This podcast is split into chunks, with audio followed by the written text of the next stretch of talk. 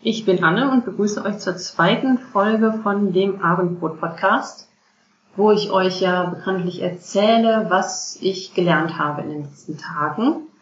Heute ist Sonntag, wir haben gegrillt auf dem Balkon. Das war eigentlich vom Wetter her so ganz okay, aber es hat gereicht zum Grillen. Es gab Spare und Süßkartoffelpommes frites und Coleslaw, alles selbst gemacht.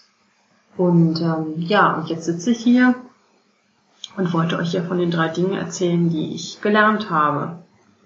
Das erste, was ich gelernt habe, ist, äh, da geht es um Wombats. Wombats sind so kleine puschelige Tiere aus Australien. Ich glaube, so klein sind sie auch gar nicht, aber sie sind sehr puschelig. Sind so eher so, so Würste mit Fell, dicke Würste mit Fell. Ähm, Wombats sind Beuteltiere, wie ja so vieles in Australien. Und es gibt aber noch eine Besonderheit bei Wombats, nämlich der Kot ist würfelförmig. Das ist, wenn man sich das anguckt, also es ist jetzt nicht ganz eckig, aber es ist eindeutig nicht rund, sondern es hat so Kanten und äh, sieht so ein bisschen aus, wohl auch wie Brownies. Ähm, so wird es dann auch insgesamt ähm, so bezeichnet, beziehungsweise man, damit verglichen. Ähm, das hat auch einen Sinn. Wombats äh, markieren, wie viele andere Tiere, auch ihr Revier. Das heißt, die kötteln so vor sich hin und sagen, so, hier ist mein, meine Ecke, hier soll jemand anders hin. Und wenn Kot würfelförmig ist, dann bewirkt das natürlich, dass er weniger wegrollt und äh, dann eben das Revier verlässt. Was ich noch dazu gelernt habe, ist, dass der Kot von Pflanzenfressern wohl insgesamt äh, geometrisch wohlgeformter ist als der Kot von Fleischfressern auch noch eine wesentliche Zusatzinformation, ähm, die ich so vorher nicht wusste. Das ist das Erste.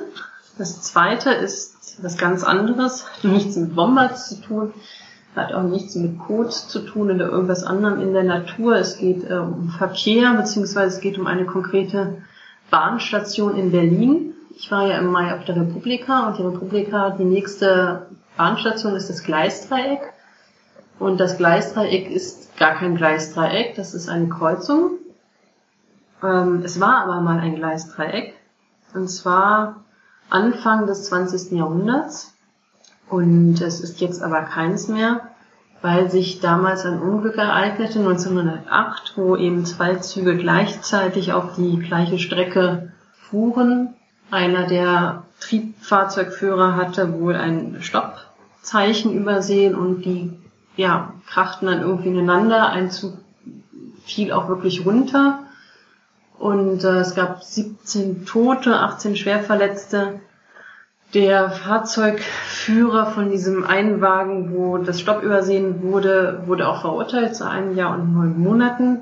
1911 ereignete sich dann ein weiterer Unfall auf dem gleichen Bahnhof, wohl in ähnlicher Konstellation, so dass dann noch beschlossen wurde, so das müssen wir wohl mal umbauen, das ist zu gefährlich. Und ab 1926 war es dann eben kein Dreieck mehr, sondern eine ganz normale Kreuzung, wo unten ein, eine Schiene durchführt, zwei, jeweils eine Richtung und oben dann quasi in die ähm, Kreuzweise dann die andere Schiene. Und das ist die Geschichte zum Bahnhof Gleisdreieck in Berlin. Und das dritte, was ich gelernt habe, das ist einigermaßen tages- oder abendaktuell. Wir haben ja heute gegrillt, habe ich eingangs erzählt. Und äh, Spare Ribs haben wir gemacht mit selbstgemachter Barbecue-Soße, alles super. Und ich wollte halt diese Süßkartoffelpommes machen, weil ich in Berlin war und dort auch Süßkartoffelpommes gegessen habe und das sehr lecker fand. Und da dachte, das kriege ich bestimmt irgendwie auch hin, wenn ich lange genug ausprobiere. Aber dann im Internet recherchiert, auch ein Rezept gefunden, das ich dann gemacht habe. War auch alles super, hat total gut geklappt. Ich war sehr glücklich, habe das heute nochmal gemacht. Und es hat nicht so gut geklappt. Die Pommes waren zwar lecker, aber nicht so knusprig, sondern eher so labbrig. Und äh, das Rezept geht so. Man nimmt eine bis zwei Süßkartoffeln, schneidet die in Stäbchen, tut die in eine Schüssel mit Wasser, kaltem Wasser, ist eigentlich, ja, ich glaube, kaltes Wasser reicht. Ähm, da wird nur die Stärke so ein bisschen rausgewaschen, da lässt man es dann so eine halbe Stunde, vielleicht auch ein bisschen länger drin. Äh, schüttet das dann ab, trocknet die, die Stäbchen gut ab und äh, tut sie nochmal in eine Schüssel und dann kommt das Entscheidende, bevor man jetzt irgendwas tut, tut man Stärke dran.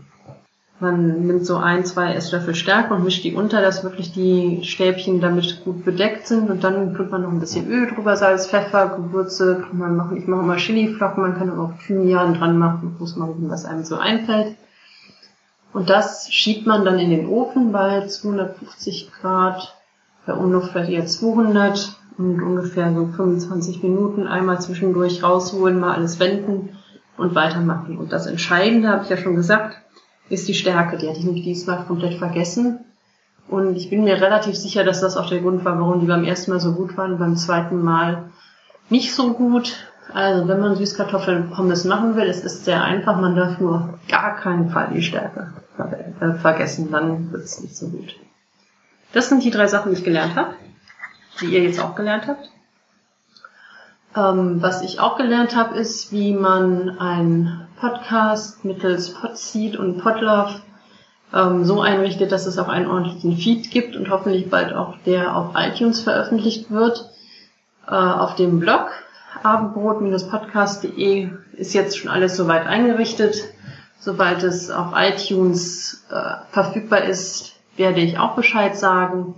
Es gibt jetzt einen ordentlichen Feed dafür, den man abonnieren kann. Es ist also alles super. Dementsprechend wollte ich auch heute unbedingt noch eine zweite Folge machen damit man das auch ordentlich ausnutzen kann mit diesem Feed.